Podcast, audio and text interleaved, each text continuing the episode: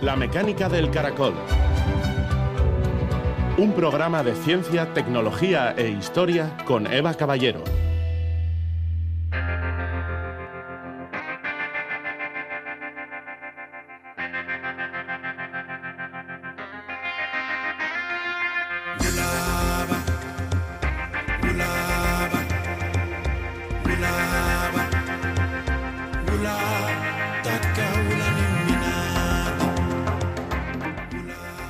Es el camino de la enseñanza por medio de teorías, breve y eficaz por medio de ejemplos.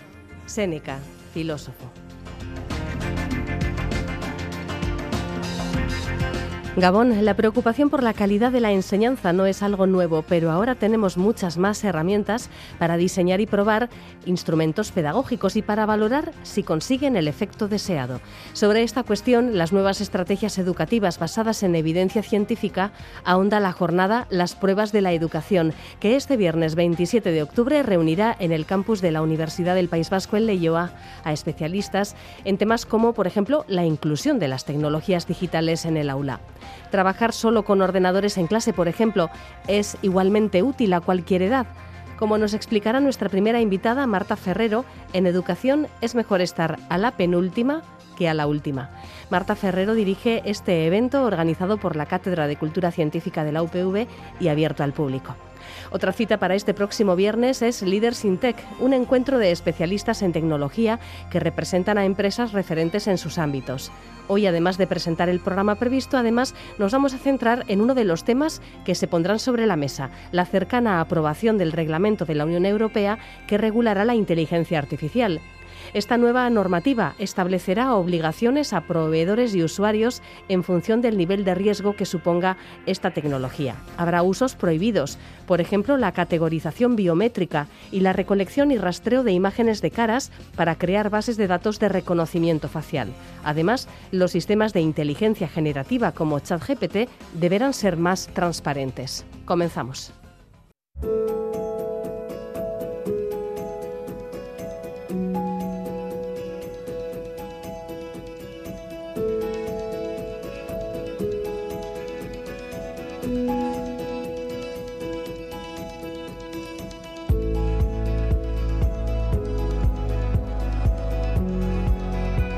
Este próximo viernes 27 de octubre tendrá lugar en la Facultad de Educación de Bilbao la sexta edición de las pruebas de la educación, una jornada que reúne a especialistas para analizar la validez de las estrategias educativas que se ponen en marcha.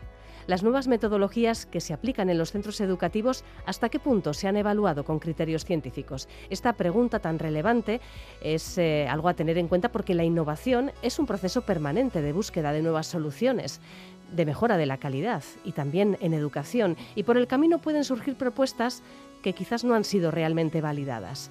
En educación también hay modas y también hay pseudociencia. Marta Ferrero es vicedecana de Investigación y Transferencia de la Universidad Autónoma de Madrid y es quien dirige las pruebas de la educación. Hoy presentamos un pequeño avance. Buenas noches, Marta. Buenas noches, Eva. ¿Qué tal? ¿Cómo surge la idea hace ya unos cuantos años de celebrar una jornada que analiza las estrategias que se van incorporando al currículo escolar?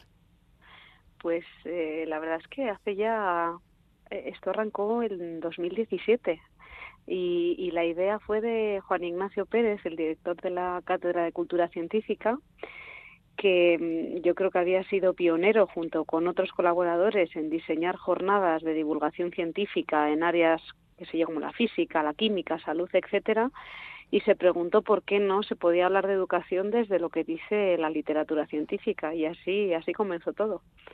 Tú vas a abrir la jornada precisamente con una reflexión sobre lo que puede aportar la investigación científica al trabajo docente. ¿Podrías darnos algunas pinceladas de, ejemplos que vayas a plantear? Yo lo que voy a plantear, y me hace especial ilusión hacerlo en la, en la Facultad de Educación, ¿no? ante futuros maestros y maestras, es que la investigación que hacen miles ¿verdad? de personas eh, todos los días de su vida puede aportar mucho también en materia educativa. Yo siempre digo que eh, la experiencia que tiene el profesorado, eh, sus preferencias, intuiciones que van desarrollando, valores, etcétera, son muy valiosos, esta sabiduría práctica de la que se habla, pero creo que la investigación, digamos que puede aportarles apuestas más seguras de que lo que hacen en el aula y el cómo lo hacen es eficaz o es lo mejor que pueden hacer. Eh, creo que básicamente eso es lo que lo que puede aportar. Entonces, en este caso pondré varios ejemplos, pero uno de ellos se va a centrar en el eh, uso que se está haciendo actualmente de las de las TIC en, en las aulas, ¿verdad? Entonces, frente al gran entusiasmo, ¿verdad?, con el que abrazan los docentes este recurso, y no es de extrañar, ¿no? La propia UNESCO ha dicho que pues que es uno de los elementos que, que más va a determinar el, cambio en la educación en los años venideros. Eh, el gran empuje que están haciendo empresas tecnológicas, ¿verdad?, al uso de, de estas TIC en, en las aulas y los resultados, ¿verdad?, que se han obtenido en muchos casos, como por ejemplo que mejoran su, la motivación de los estudiantes, pues ha hecho que se haya extendido y ampliado el uso de diferentes TIC en, en etapas tan diversas como infantil, primaria o secundaria, ¿verdad? Entonces, ante este gran uso y entusiasmo de las TIC, eh, la investigación, por ejemplo, lo que nos dice es que no eh, todos los soportes digitales funcionan igual, eh, que la meta de aprendizaje debe determinar en buena medida, ¿verdad?, eh, qué TIC usar si es que conviene usar alguna y que no es lo mismo usar las tecnologías educativas como eh, sustitutas o como complementarias, ¿verdad?, de lo que se ha venido haciendo hasta ahora. Entonces, este es uno de los tantos ejemplos en los que la investigación puede aportar, puede matizar lo que nos dice solo la práctica en el aula. No hay duda de que desarrollar competencias digitales es algo muy interesante. Eh, claro, la duda que puede surgir em, es si eh, abandonar radicalmente, por ejemplo, el uso de libros es, es positivo ¿no? para un alumnado que ya prácticamente solo usa pantallas en su día a día y a veces en edades muy tempranas, cuando todavía la lectoescritura no están quizás del todo desarrolladas. No sé si es un tema que, ya está suficientemente investigado o, todavía está en, proceso. Precisamente sobre el papel de las TIC en la adquisición de la lectoescritura eh, está habiendo cada vez más y mejor investigación. Eh, y por cierto que, uno de los grupos que está banderando esta línea de investigación a nivel internacional lo tenemos en, nuestro país, están en, Valencia. Eh, y en, líneas generales lo que apuntan todos estos estudios es que eh, es mejor el soporte papel frente al soporte digital a la hora de adquirir las bases de la lectura y también para el trabajo de la comprensión lectora.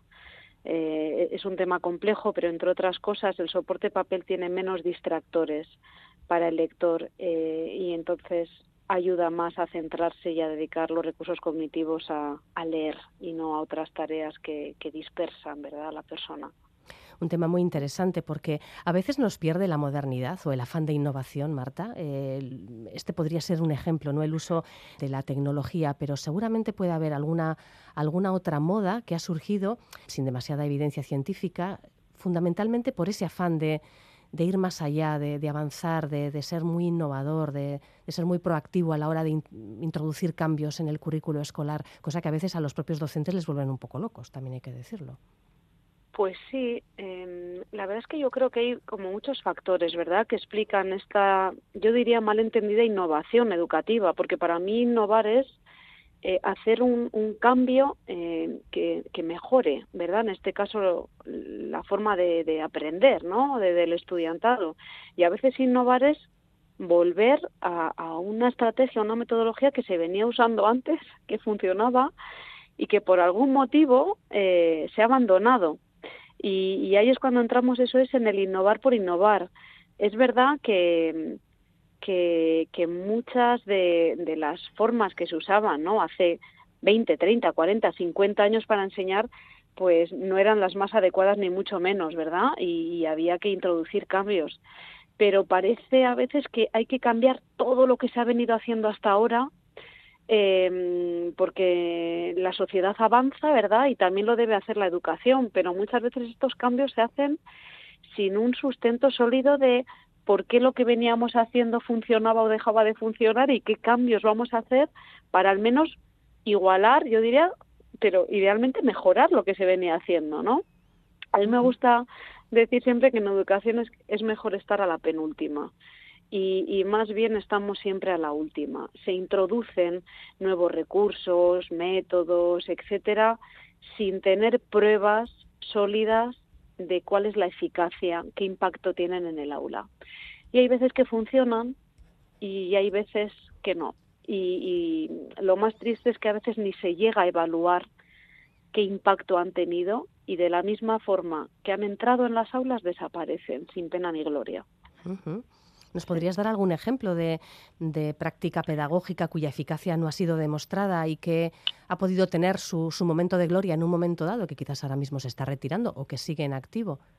Bueno, pues una práctica que yo recuerdo que viví como estudiante y que salió en las noticias y tal era esto de escuchar música Mozart ah, mientras estaban los niños y niñas pues estudiando en el aula o haciendo actividades porque bueno supuestamente eh, como que estimulaba verdad la actividad cerebral etcétera. Bueno esto luego pues pues se demostró que no era así, ¿verdad? Pero por el camino hubo muchos docentes que con toda su buena intención, porque yo creo que siempre hay muy buena intención, pues pues introdujeron no llevaban su cuando aquello el cassette y ponían la música eh, todo todo muy muy serio llevado eh, pues para nada no porque porque esto no no tenía ninguna eh, consecuencia en este caso ni positiva ni negativa no porque tampoco requería grandes recursos ni tiempo pero pero ha habido eh, otras estrategias que que bien por la propia estrategia en sí o cómo se han usado pues han tenido consecuencias no tan deseadas en, los estudiantes.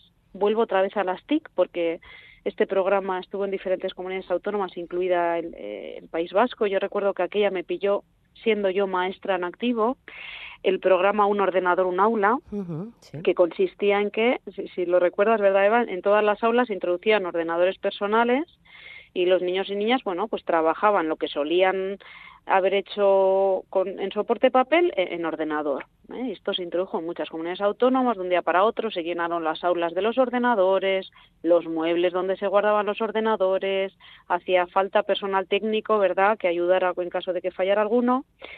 Bueno, pues después de, de todo de todo esto, eh, solo una comunidad autónoma, eh, con por cierto colaboración de, su consejería, hizo un estudio longitudinal en el que se seguía durante varios años a los estudiantes y su rendimiento en diferentes materias en función de si por presupuesto económico su centro eh, había incorporado los ordenadores personales o no. Y se comparaba aquellos que habían trabajado con ordenador personal y aquellos que no en diferentes materias, la lengua castellana, en este caso era catalán, matemáticas, etcétera, y lo que se comprobó es que lejos de que introducir los ordenadores personales en el aula mejorara el rendimiento, lo que hacía era empeorarlo.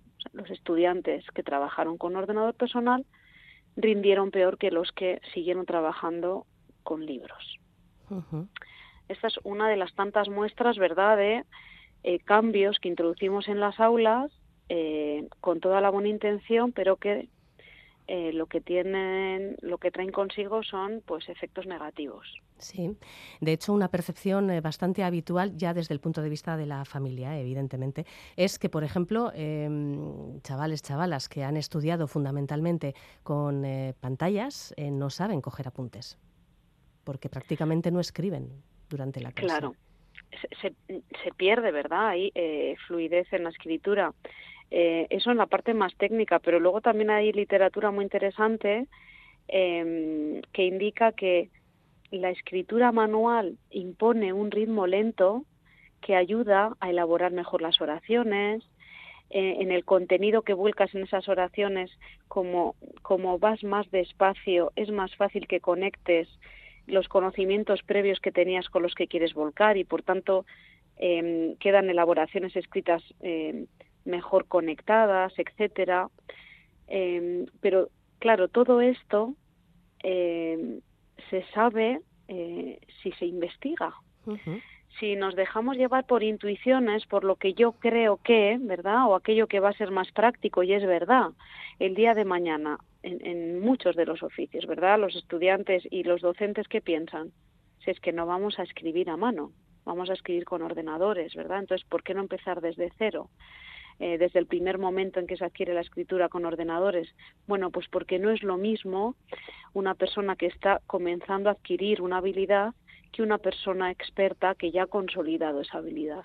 Y si nos escapa ese detalle, como tantos otros, pues podemos cometer errores en la toma de decisiones. La verdad es que es un tema apasionante y, del que no sé si se investiga mucho, em, Marta. Hay eh, en este tipo de temas de innovación pedagógica hay mucha poca investigación, menos de la necesaria, siempre es menos de la necesaria, realmente, seguramente, ¿no?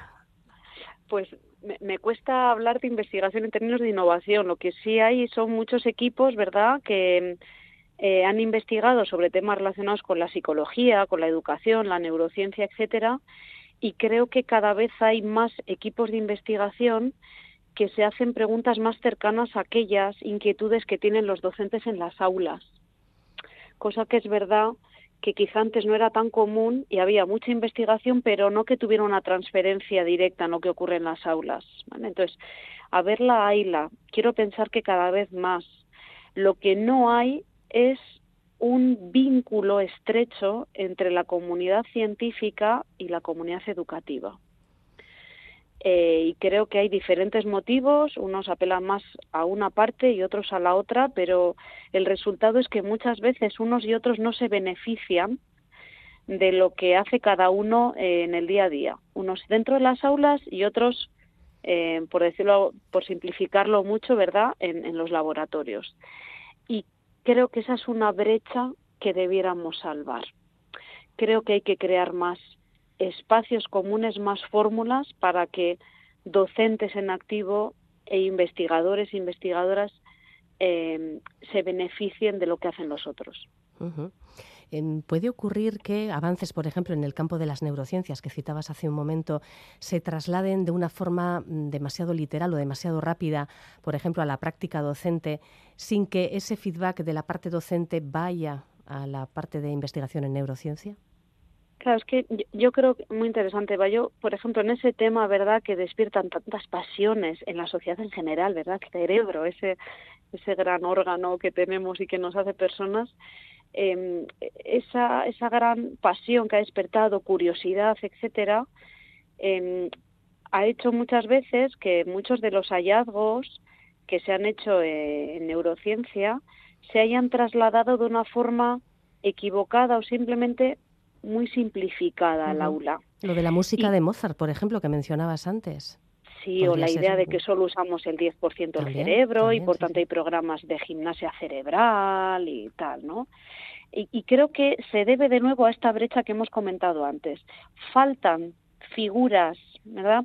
Eh, espacios, lugares, fórmulas para que se haga una transferencia rigurosa de lo que dice la investigación a cómo se traslada esto, si es que tiene traslado, que no siempre, un hallazgo científico material en educación tiene traslado a las aulas, cómo se traslada esto a la práctica en las aulas, en qué se traduce, qué significa, cómo se puede aplicar.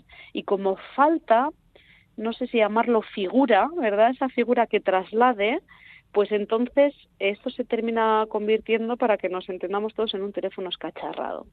Y entonces aparecen las concepciones erróneas, ¿no? que a veces se pueden hasta tildar de mitos, o en el caso del cerebro de neuromitos, que los hay muchos, algunos eh, bueno, pues se quedan en algo, entre comillas, eh, divertido, anecdótico, pero otros eh, terminan traduciéndose en, en, actividades, ¿verdad? Como esto que decíamos de los programas de de gimnasia cerebral o estimulación precoz o demás que suponen una pérdida de recursos materiales humanos, una pérdida de tiempo.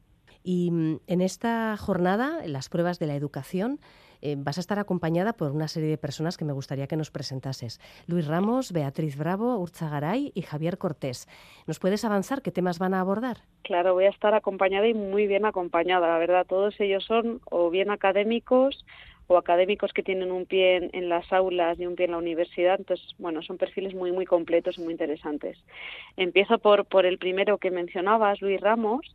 Nos, se va a centrar en la comprensión lectora y en concreto en qué facilita el desarrollo de la comprensión lectora. Entonces, para ello, bueno, pues va a hacer una, un análisis, una experiencia real en centros educativos y va a mm, enfatizar mucho la importancia de, desde el comienzo de la escolaridad, motivar por la lectura, acompañar eh, desde los centros escolares y también desde la familia, ¿verdad? Ese desarrollo lector y, y cómo no también la importancia que tiene enseñar explícitamente procesos y estrategias de comprensión lectora en las aulas.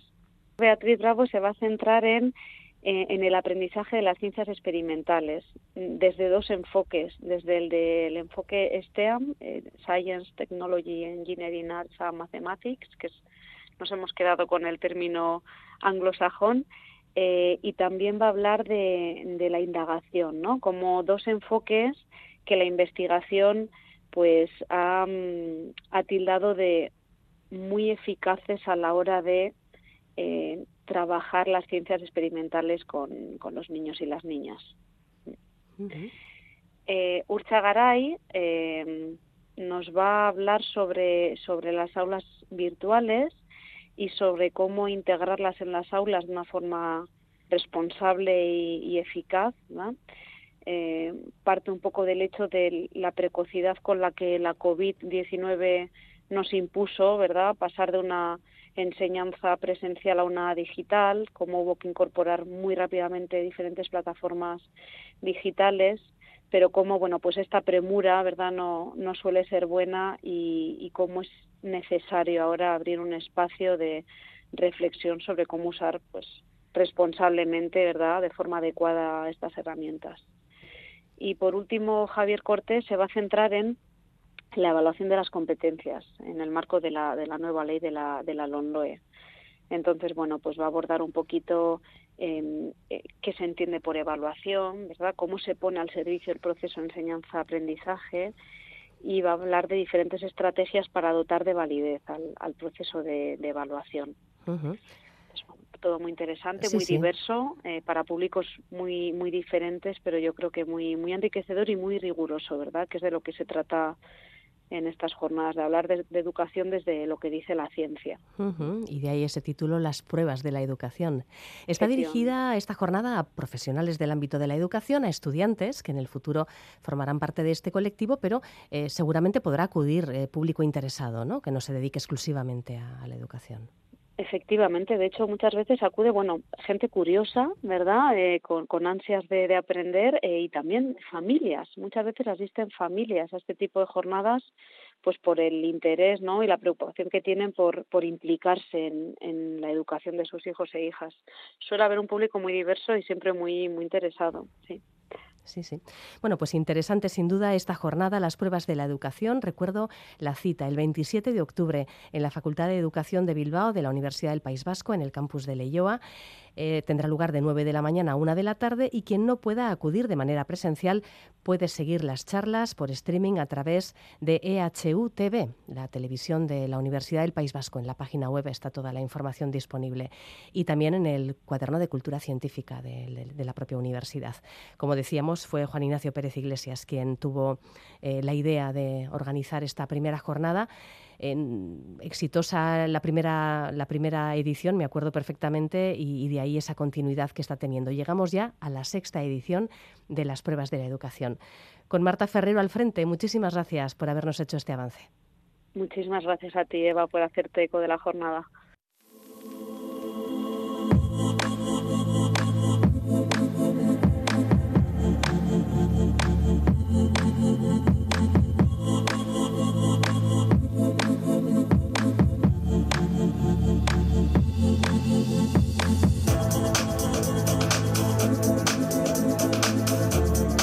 Bien, pues queremos dar cuenta también de otro evento que va a tener lugar este viernes 27 de octubre de 9 de la mañana a 2 de la tarde en la Torre Iberdrola en Bilbao. Se trata de la jornada Leaders in Tech. En su cuarta edición reúnen de nuevo a profesionales que marcan tendencias en tecnología e innovación en empresas que son referente en su respectivo ámbito.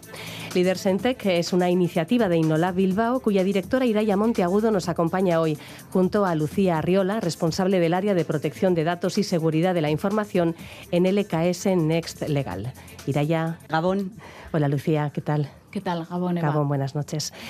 Eh, Iraya, ¿qué es Líder Tech y cómo corresponde eh, la convocatoria de esta jornada, que como decía lleva ya su cuarta edición, a los objetivos por los que se creó Innolab? Os voy a contar un poco qué es Innolab, ¿no? para que se entienda un poquito mejor el, contexto. Innolab Bilbao es eh, una plataforma de innovación abierta multisectorial y multitecnológica. Al final, desde Inolab Bilbao, lo que hacemos es acompañar a, las empresas, a diferentes organizaciones, en los procesos de innovación abierta, identificando a, los agentes adecuados para que después puedan colaborar y co-crear soluciones digitales que den solución a los retos empresariales. Entonces, al final, por decirlo así de una forma sencilla, desde Inolab hacemos de puente entre la oferta y, la demanda tecnológica, ¿no? Y para ello es muy importante, bueno, pues conocer esas últimas tendencias tecnológicas, qué está ocurriendo ahora y qué es lo que va a ocurrir en el futuro que va, que va a cambiar, ¿no? Todo lo que como lo conocemos. Entonces, en este contexto es como nace, como nace Leaders in Tech. Leaders in Tech es un programa liderado por mujeres expertas en ciencia, en tecnología y en innovación eh, para la divulgación y el fomento de esas nuevas tecnologías y, de innovación. Al final lo que queremos es dar a conocer qué está ocurriendo, qué va a ocurrir, pero siempre hacemos mucho hincapié en que es una conferencia sobre tecnología e innovación. Y lo que queremos es también impulsar ¿no? el uso de esa propia tecnología bueno, pues en la industria y en el ecosistema empresarial y social. Y aquí también, si me lo permitís, una pequeña, una pequeña cuña que al final, tanto Innolab como Leaders in Tech, bueno, pues es posible gracias a, los socios y a los colaboradores que, que están detrás, que son tanto el Ayuntamiento de Bilbao, como la Corporación Mondragón con el NKS Next que tenemos hoy aquí a Lucía que nos acompaña y luego estarían también bueno, Iberdrola, eh, la Fundación BBK, Grupo IMQ, eh, la Universidad de Deusto, Becam, Sidenor, el Correo y Colán y Tecnalia, ¿no? que al final ellos también todos estos agentes están, están apoyando y están impulsando el uso de esta tecnología en el ecosistema empresarial. Agentes de ámbitos muy diversos y temas también muy variados los que se abordan cada año, desde el futuro del trabajo con datos hasta la innovación en sectores como el ferroviario o el energético. Bueno, nos puedes avanzar las líneas generales del programa, sobre todo pensando también en que hay una serie de ponencias especialmente destacadas, además de varias mesas redondas que, además eh, nos, sitúan en ámbitos tan diversos que nos pueden ayudar a, tener una percepción muy caleidoscópica de cómo, se está innovando ¿no? en, las empresas vascas. Sí, y incluso antes de comentar igual esas propias eh, tecnologías o temáticas, hay muchas veces que también nos preguntan, ¿y por qué habláis de esto a tecnología y no de esta otra? ¿no? ¿Por cómo elegís también esos, esos propios temas?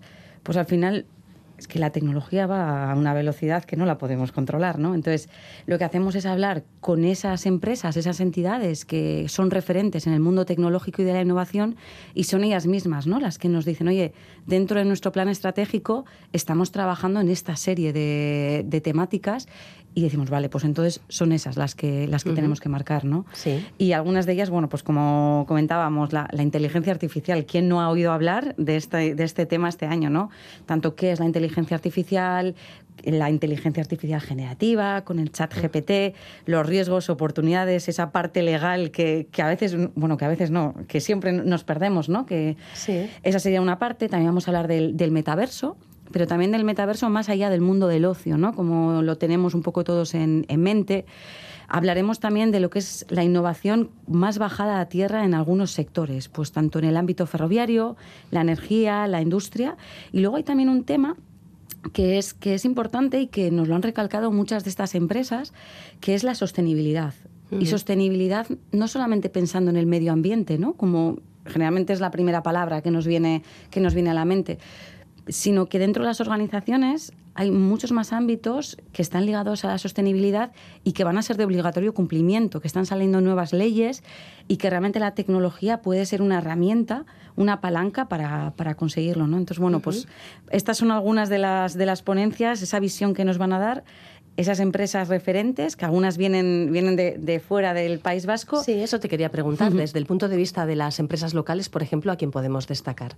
Pues las locales, por ejemplo, tendremos a, tendremos a la propia LKS, LKS Next, estará también Iberdrola, eh, estará con eh, Estiva que es la directora de tecnología y de procesos, estarán también desde Sidenor, desde Tecnalia, desde CAF, también eh, Bike eh, y luego, bueno, pues ETS, eh, e Euskal Trenbide Sarea y luego también administraciones públicas como el Ayuntamiento de Bilbao Esprit, ¿no? que también nos van a van a compartir ¿no? su visión en este ámbito de la, de la tecnología. Tendremos a Yaiza Rubio, que es la Chief Metaverse Officer, que yo no sabía ni que este puesto existía, ¿no?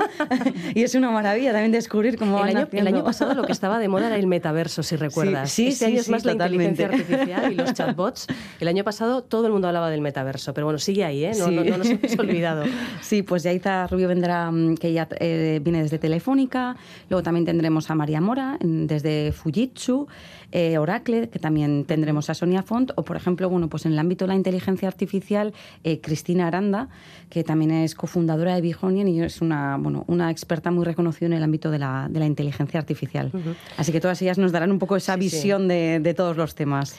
Y hemos invitado a esta charla de presentación de Líder Sinteca a la abogada Lucía Arriola para que nos eh, avance algunas de las ideas que va a plantear en su charla sobre desafíos jurídicos en torno a la inteligencia artificial.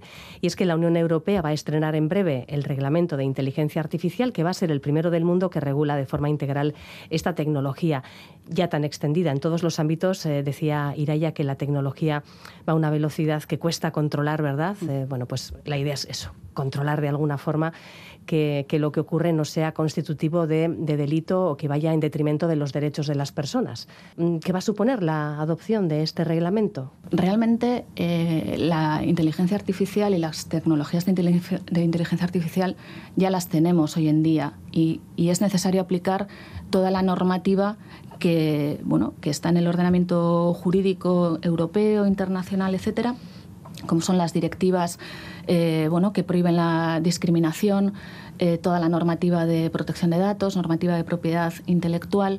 La nueva normativa o el nuevo marco regulatorio de la Unión Europea lo que va a suponer para las empresas, en primer lugar, es la necesidad de mapear los sistemas de inteligencia artificial que estén desarrollando y también aquellos sistemas de inteligencia artificial que puedan llegar a utilizar. Porque esta normativa sigue un enfoque basado en riesgos, de tal manera que se fija en aquellos riesgos que estas tecnologías tienen para la salud, para la seguridad y para los derechos fundamentales. Entonces, con ese enfoque basado en riesgos, esta normativa lo que hace es establecer cuatro niveles de riesgo. Como si, imagi si imaginamos una, una pirámide, en la base tendríamos aquellos riesgos que son eh, bajos o mínimos que quedarían fuera de este marco regulatorio, es decir, no se verían afectados y podrían aplicar voluntariamente códigos de conducta. En un nivel superior tendríamos aquel nivel de riesgo limitado y se establecen una serie de obligaciones que tienen que cumplir los sistemas de inteligencia artificial que se considera que tienen ese riesgo limitado y serían obligaciones de transparencia. Y te pongo un ejemplo. Uh -huh.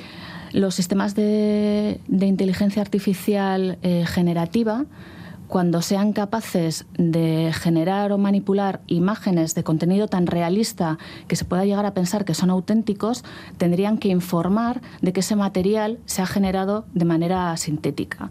De esa manera sería como una especie de marca de agua uh -huh. que se insertaría en el, en el contenido y bueno, pues serviría para evitar esas deepfakes o ultrafalsificaciones. En el tercer nivel superior de la, de la pirámide tendríamos los sistemas de inteligencia artificial de alto riesgo y estos sí son los que eh, quedan sujetos a todos los requisitos regulatorios de esta propuesta de reglamento de inteligencia artificial. Y en la cúspide de la pirámide, en la parte más alta, estarían aquellos sistemas que por presentar un riesgo inaceptable se, se prohíbe totalmente su uso. De tal manera, esa pirámide eh, tiene en cuenta los riesgos de acuerdo con los usos de la inteligencia artificial. Es posible que sistemas con los que estemos trabajando vayan a quedar fuera de la regulación. Por eso digo que las empresas tienen que hacer ese análisis y esa valoración de cómo se, va a ver, se van a poder llegar a ver impactadas por esta nueva normativa.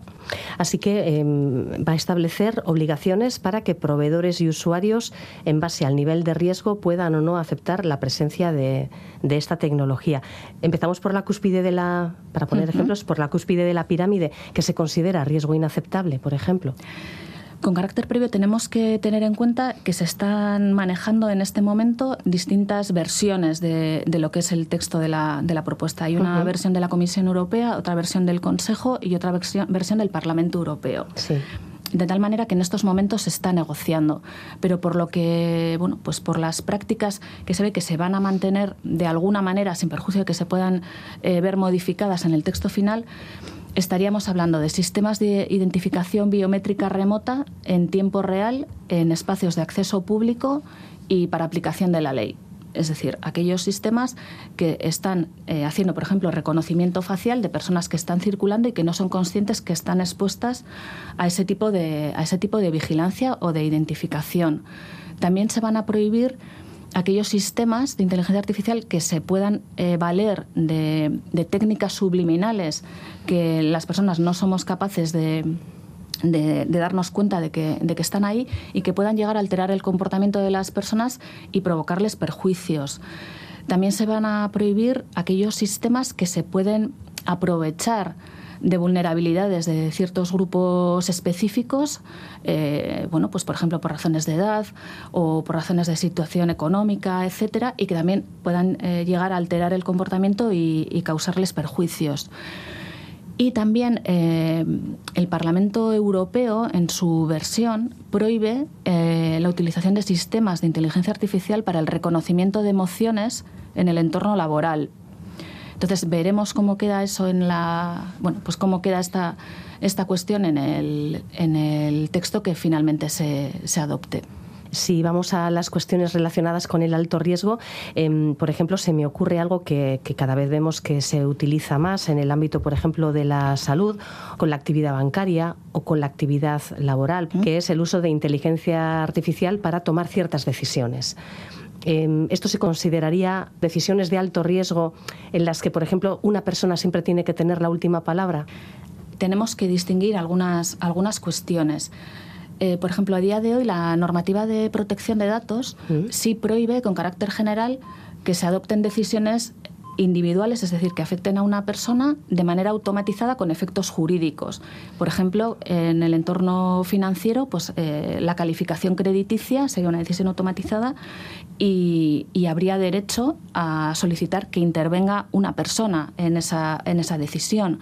Y también de la normativa de protección de datos se derivan una serie de exigencias, hay que informar sobre cuál es la lógica de la decisión, etcétera. Con la nueva propuesta o la propuesta de reglamento de inteligencia artificial de la Unión Europea, la normativa de protección de datos se respeta, es decir, en la medida en que se traten datos personales es necesario cumplir la normativa de protección de datos, pero además se añaden exigencias. Si estamos hablando de sistemas de alto riesgo, por ejemplo, en el ámbito de la salud, eh, los sistemas de IA que constituyan por sí mismos productos sanitarios van a ser, considerados de alto riesgo, con lo cual tendrían que cumplir eh, esas obligaciones que se establecen para ese tipo de sistemas.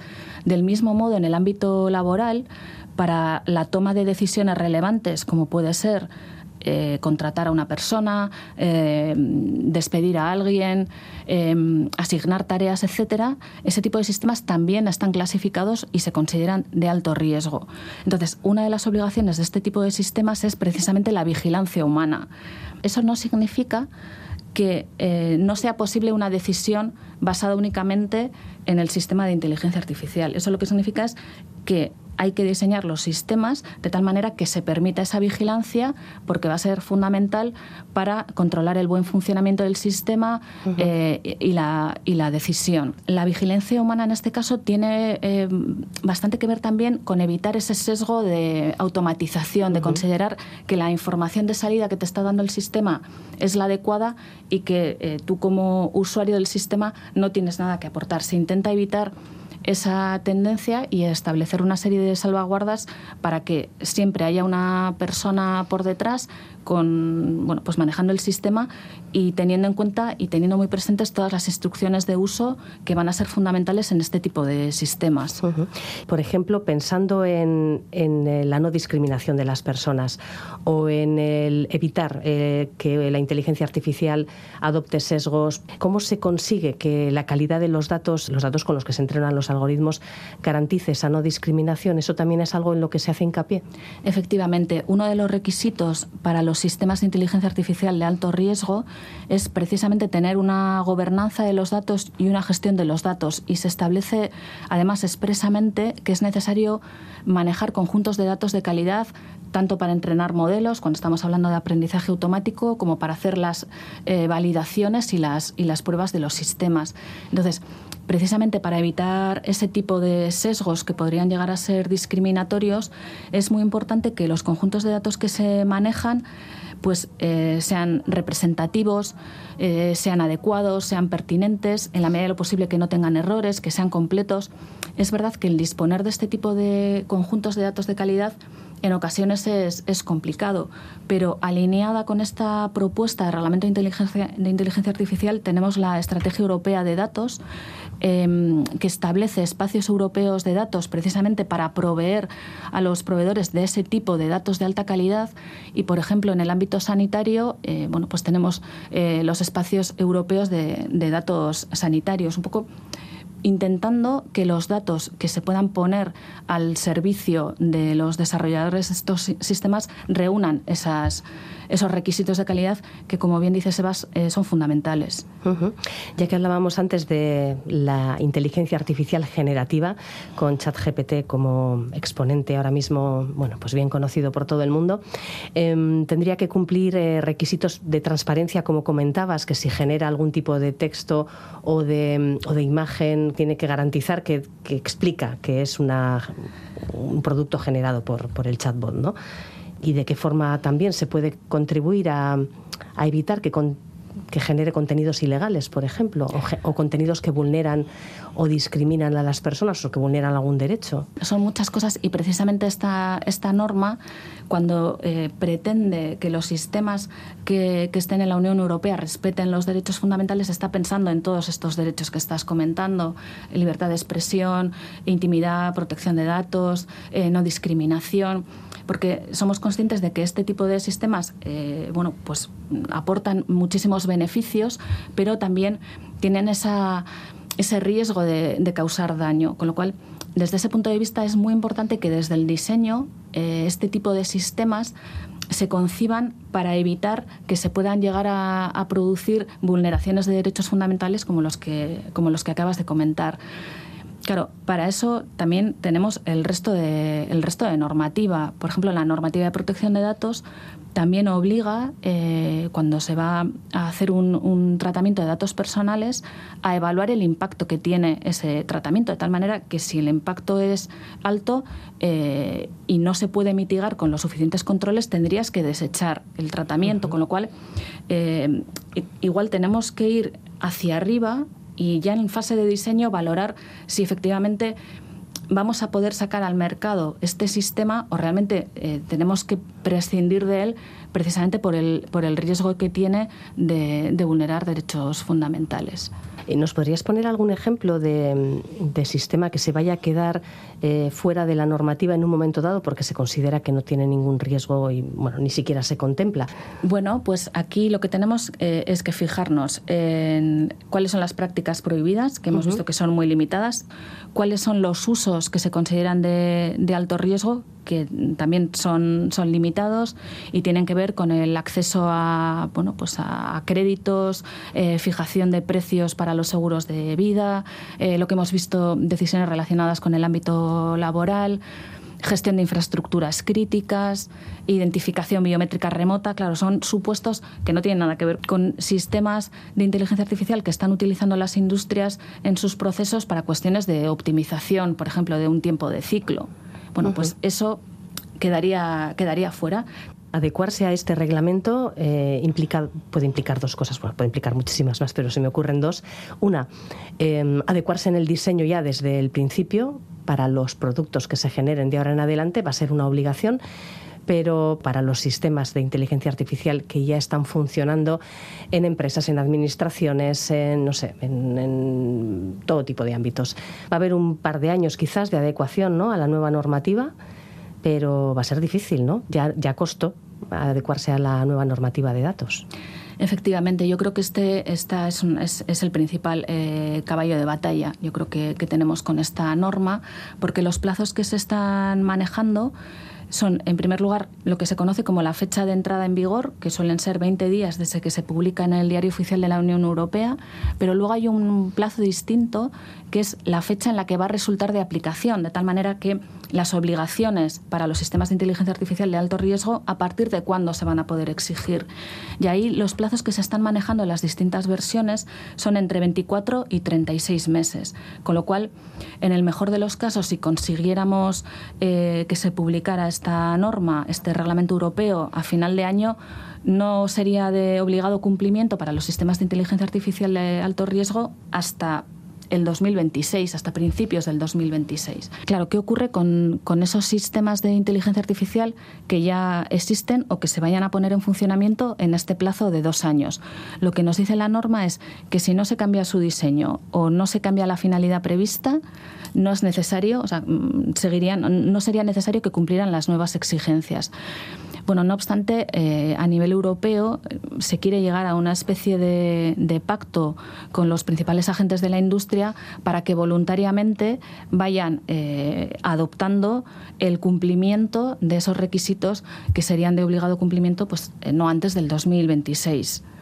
¿Y qué ocurre con cualquier producto, cualquier empresa de fuera de la Unión Europea que quiere trabajar, quiere comercializar sus productos? Quiere colaborar, mm, pueden ser también incluso universidades, administraciones públicas, etcétera.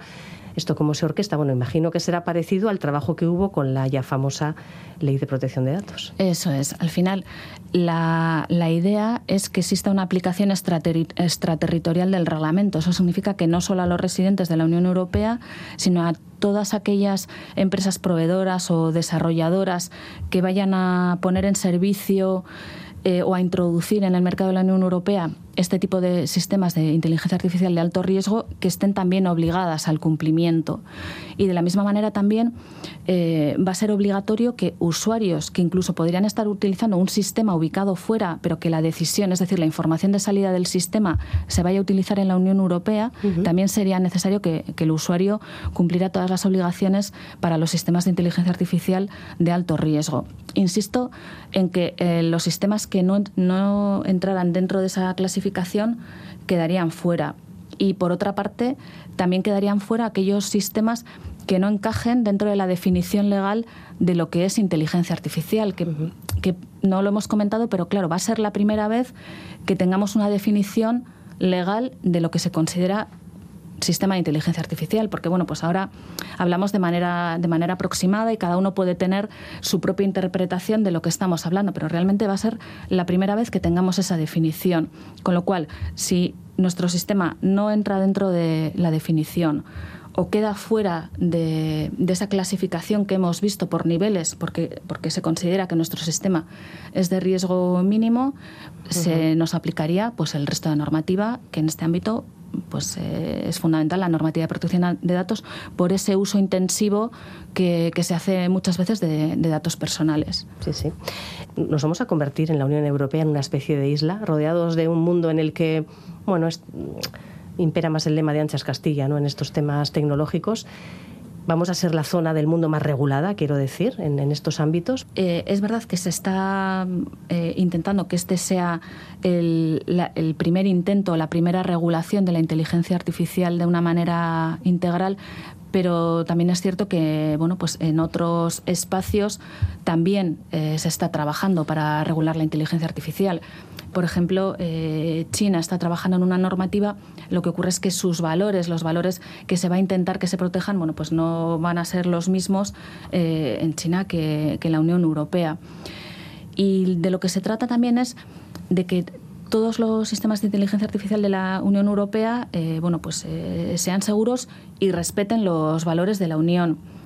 Y bueno, pues desde ese punto de vista esa aplicación extraterritorial, porque bueno, pues al final lo que nos comentabas, va, a haber importación, va a haber uso y, demás.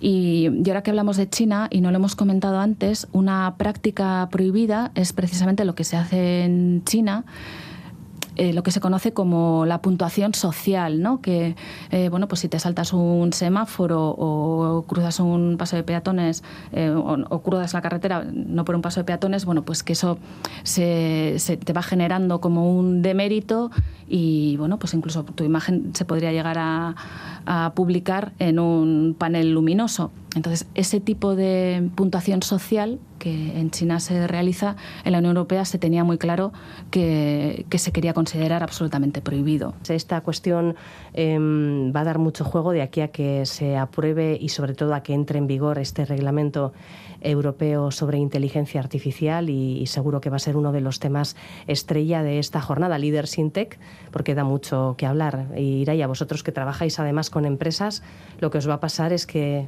va a haber mil y una consultas y todo el mundo va a tener que ponerse en marcha otra vez para hacer auditorías y para y para ver si cumplen eh, poco, mucho o nada, ¿no? Los nuevos requisitos que va a haber. Efectivamente, es que al final yo misma, ¿no? Ahora estaba escuchando a Lucía y es que estaba aprendiendo, estaba diciendo, madre mía, o sea, ya estaba imaginándome algunas empresas poniéndose, poniéndose las pilas, ¿no? Y que muchas veces las propias organizaciones no saben en su día a día qué es lo que tienen que hacer, qué es lo que no, esas nuevas regulaciones con inteligencia artificial o con otras muchas tecnologías, ¿no? Al final lo que decimos, zapatera tus zapatos y es que no da tiempo, el tiempo Es, es limitado y no pueden estar al, al, día de todas estas cuestiones que vienen, ¿no? Entonces, ese es precisamente el, objetivo, ¿no? Del, del, viernes, un poco hacer esos deberes y, bueno, pues en una mañana que puedan, que puedan ponerse al día de todas estas cuestiones, como digo, de, sobre inteligencia artificial y sobre el resto de, de tecnologías y que luego se vayan con los deberes a casa, de decir qué debemos empezar a hacer, qué no y con quién, ¿no? De la mano de quién. empezar a apuntar en la libreta, la libreta de los deberes que nos vienen. bueno, Iraya, ¿cómo se pueden seguir las charlas de Líder Sintec este viernes? Pues la conferencia va a ser presencial, como hemos comentado antes en el auditorio de la, de la Torre Iberdrola. Lo que sí que es necesario es la inscripción previa, que se puede realizar a través de nuestra web. Eh, www.ilb.eus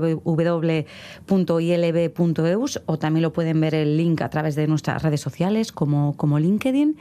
Y la entrada es gratuita, o sea que simplemente os pedimos la inscripción y que estéis allí a las, a las 9 de la mañana con la agenda, con mucha tinta en el, en el boli, porque van a ser muchos los, los apuntes que esperemos que toméis ¿no? para, para después. Muy bien, pues Iraya Monteagudo, directora de Innolab Bilbao, y Lucía Arriola, de LKS Next Legal. Gracias a las dos va a ser una jornada interesante.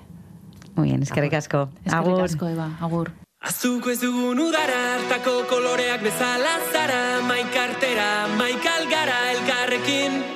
Llegamos ya al final del programa y nos despedimos por un momento ya que mañana toca retransmisión deportiva en nuestro horario habitual. En todo caso, si queréis buscar algunos de nuestros programas del pasado, podéis hacerlo en nuestra página web eitv.eus barra la mecánica del caracol. Y si accedéis a Nayeran, ahí tenéis todas las temporadas habidas y por haber. Agur.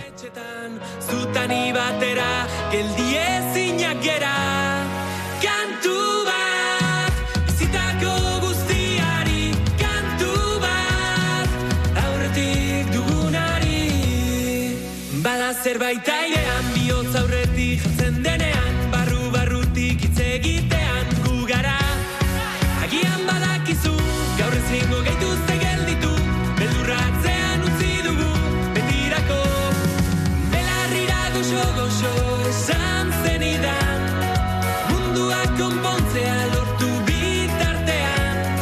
Segi dezagun segi dezagun ametxetan zu